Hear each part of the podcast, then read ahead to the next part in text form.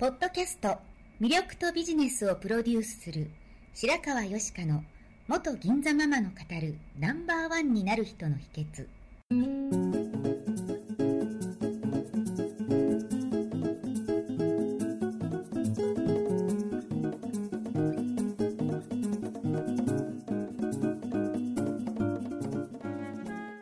外資系企業の OL から銀座のナンバーワンホステスそしてママに。12年間にわたって多くのお客様や従業員の心理成長に関わり人の本質的な魅力や能力を引き出し業績アップにつながるコーチングを行ってきました。内面世界のケアと外側の世界へのアプローチの両輪でナンバーワンの輝きを放っていく方法を白川よしかがさまざまな角度からお伝えしていきます。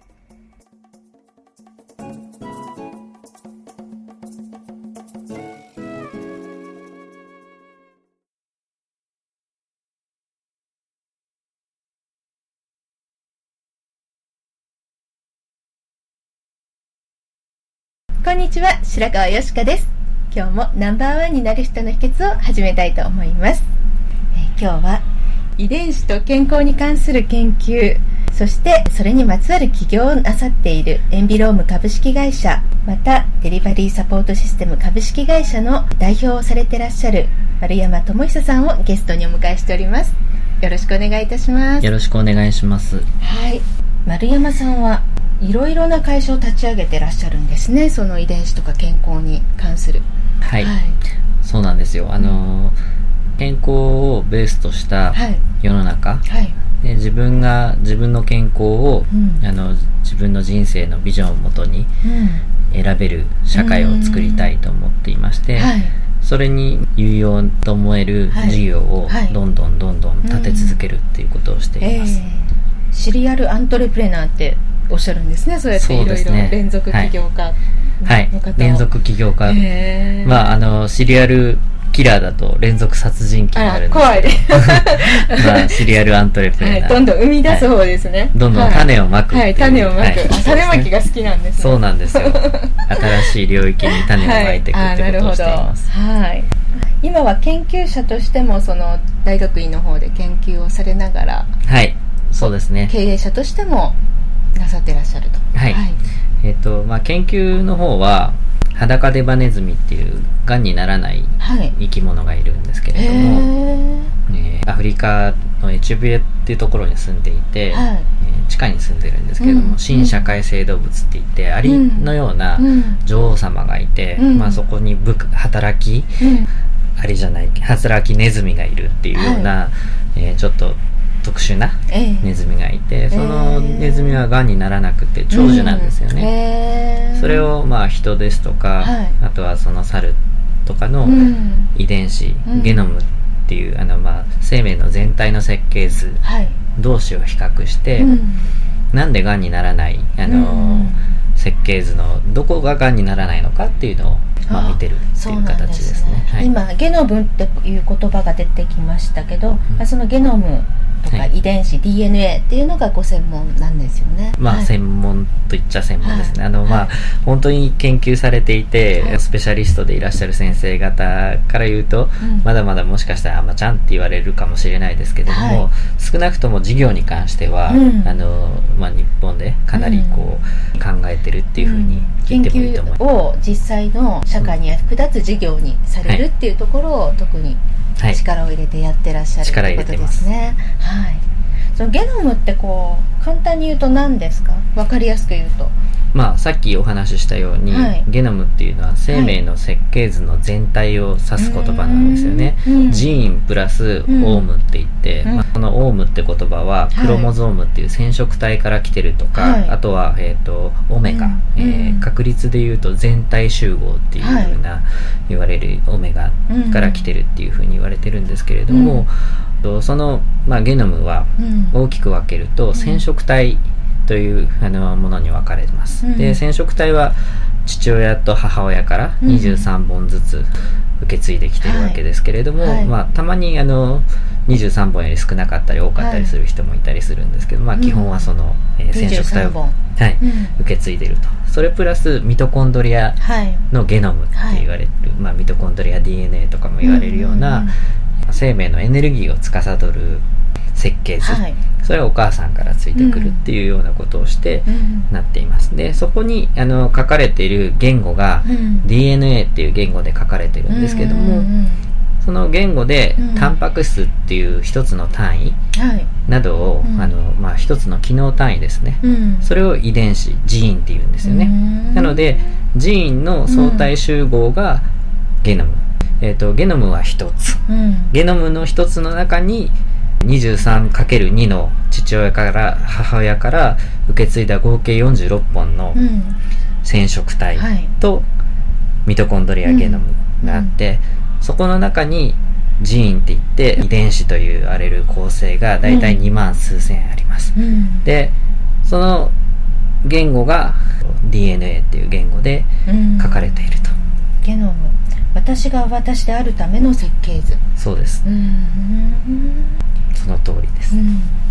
でもこのエンビロームっていうのははい。あれですよね。ゲノムの他にその環境もともと持って生まれたものプラス環境が大事だっていうエンバイロメントの意味から来てるんですよね。そうその通りです、うんうん。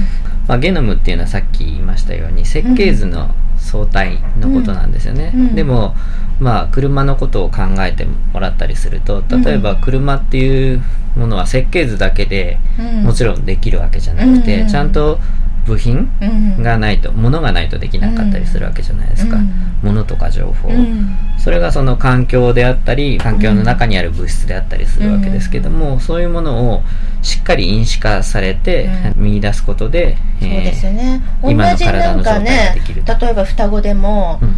その後のその生活環境とか何を考えたかとかで、うん。人生は全然変わってくるわけですもんね。あその通りなんですよ、うん誰と出会うかとかではい。全然違ってきますよね、どんな食べ物を食べたかとか、うんうんまあ有名な画像だったりすると、うん。例えば片っぽはタバコを吸ってて片っぽはタバコを吸ってないとこれだけこう老化具合が違ったよとか、うん。まあいろいろあるんですけれども、うん、私もお肌のためにタバコは吸いません、はい。賢明だと思います、うんでこの間なんかうん。明治大学の TED でもお話しされてたんですよね、まあその同じようなおは話をその人類のうん。歴史もたどりながらうん。人類っていうホモ・サピエンスがうん。生まれて大体10万人ぐらいしかいなかった時からうんこう、まあ、今の世界中に広がった人類になるまでどのくらいあうん。のの道のりをどういうふうに歩いてきたかみたいなうん話をしたりしましたね。うんうんそう。丸山さんが書いてらした中で、日本人は辿っていくとすぐに祖先がつながってしまう。500そうですね。年で先祖がかぶってしまうみたいなことを書かれてましたよね、ああのもう皆さんに計算してもらえればわかると思うんですけれども、例えば自分の父親と母親って一人ずつじゃないですか、うん。その人たちのゲノムのかけらを分け与えてもらってるんですけども、うん。遺伝的な父親と母親は2人だと、うんでその父親と母親の父親と母親、すなわちおじいちゃんとおばあちゃんはうん。4人だと、はい。でひいおじいちゃんとひいおばあちゃんは合計8人、うん。じゃあひいひいおじいちゃんとひいひいおばあちゃんは何人でしょう？かける2は。8×26 そう16人ですよね、でそうすると,、えー、と2の4乗ですようんうね、ん。でひいひいおじいちゃんとひいひいおばあちゃんって大体その、まあ昔はもうちょっと世代交代のサイクルが短かったかもしれないですけど、うんまあ25年で1サイクルだとすると、25×4 世代でうん。100年じゃないですか、で2の100年で2の4乗関わると、じゃあ、えっと200年前だとうん。2の8乗ですよね、はい。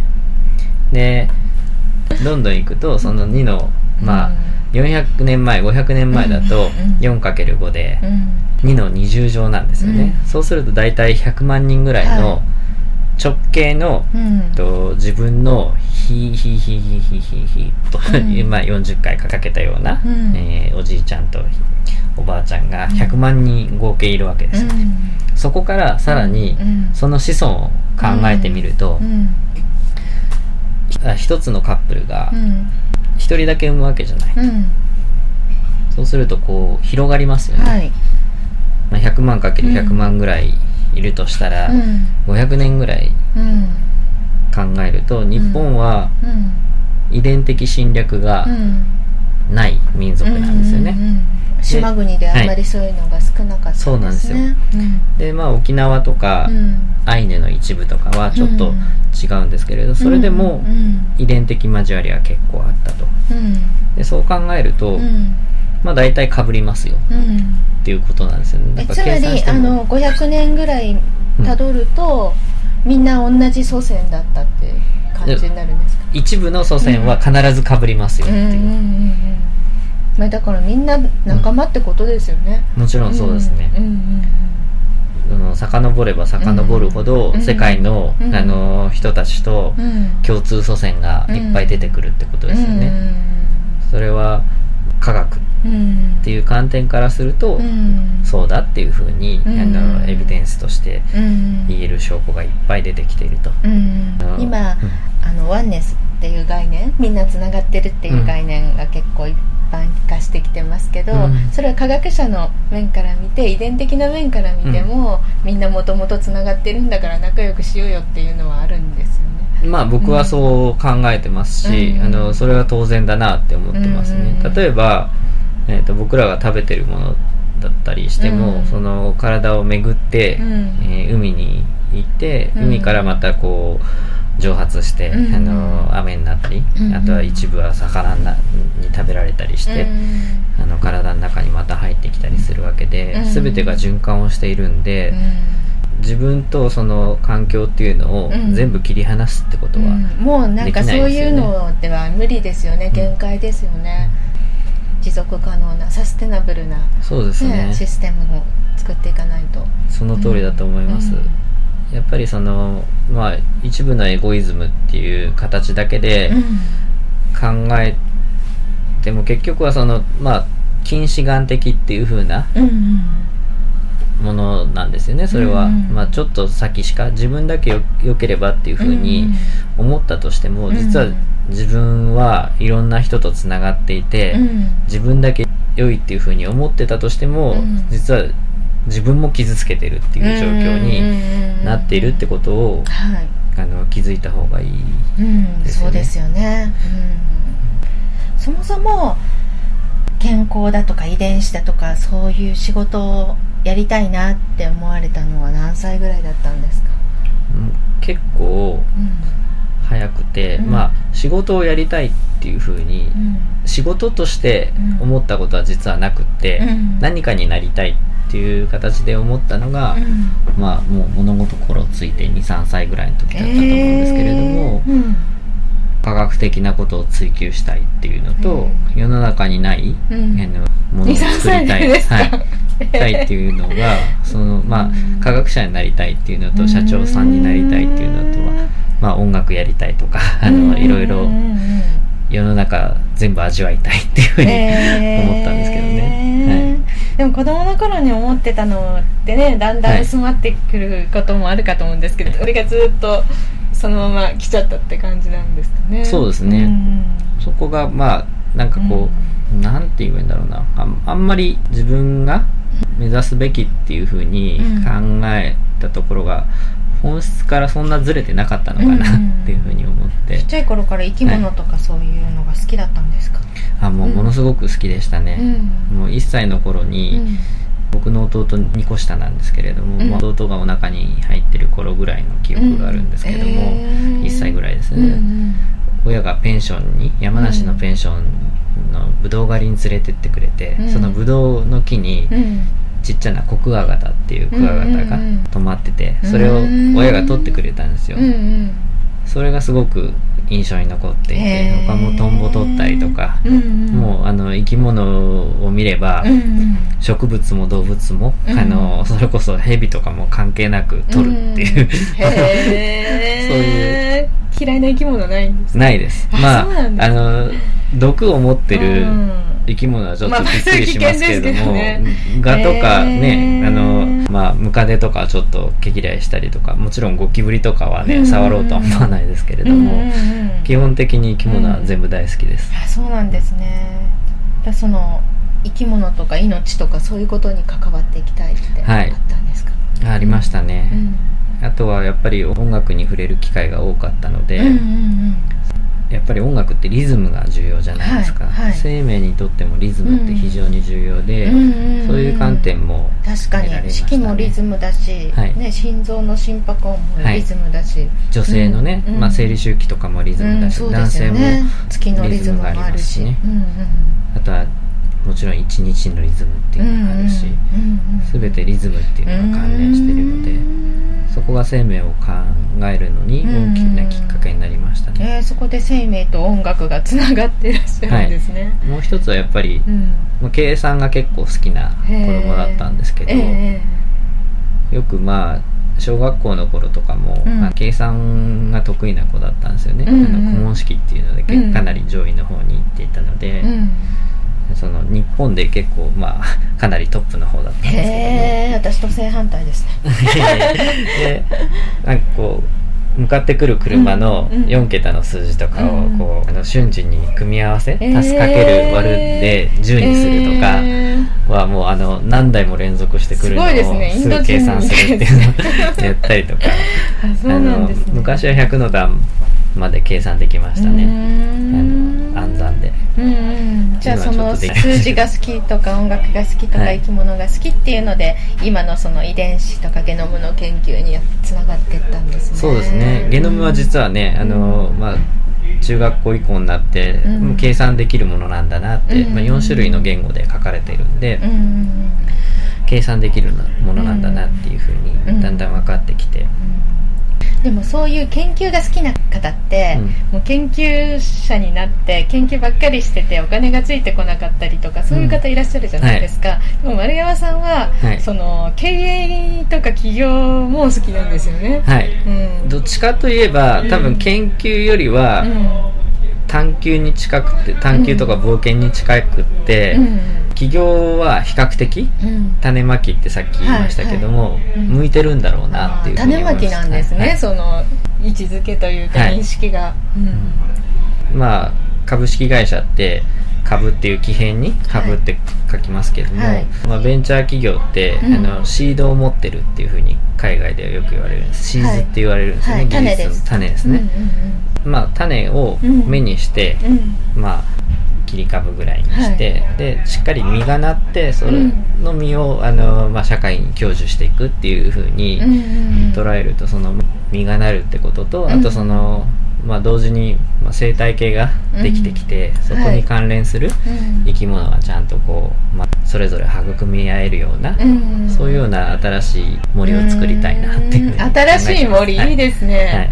へえそんなイメージでやってうます、ん今なんかどんどんねうん。今までの価値観が崩れて社会のシステムも変わってきてるじゃないですか、はい。まあ、だから新しい森を作ろうってことなんですね。そうですね、まあ、みんな健康じゃななくありたいっていう人は、うん。うんまあ、たまにはいるかもしれないけれども、うん。基本的にはあの心身、うん。あのまあ、魂も含めてうん。健康でありたいっていうふうに思うと思うんですよ。でそれをまあ持続可能な社会に当てはめることは可能だと思っていて、それが先端的な ICT とか IoT とか、AI とかそういうような技術ともうん。ちゃんとこう順応して、うん。あの調和していくっていうふうに考えていて、うんそこをしっかり導いていくためにはやっぱり健康を基盤とした社会づくりが僕は重要かなって思っています。そうですね、はい、ここで前半を終わりにしたいと思います。また来週をお楽しみに。ありがとうございました。最後まで聞いてくださりありがとうございました。本日の番組はいかがでしたか？これから少しずつお声をいただきながら、より充実した内容にしていきたいと思います。番組のご感想やご質問は、info アットマーク白川よしか .com までお寄せくださいまた http コロンスラッシュスラッシュ白川よしか .com のポッドキャストページからも受け付けておりますお送りくださった方にはただいまプレゼントをご用意してますね。そしてさらに詳しいお話については無料メルマガビジョニスト通信にてこちらはサイトにある登録ボタンから簡単にお申し込みしていただけます。もっと深いお話はいつかあなたと直接交わせますことを楽しみにしております。それではまた。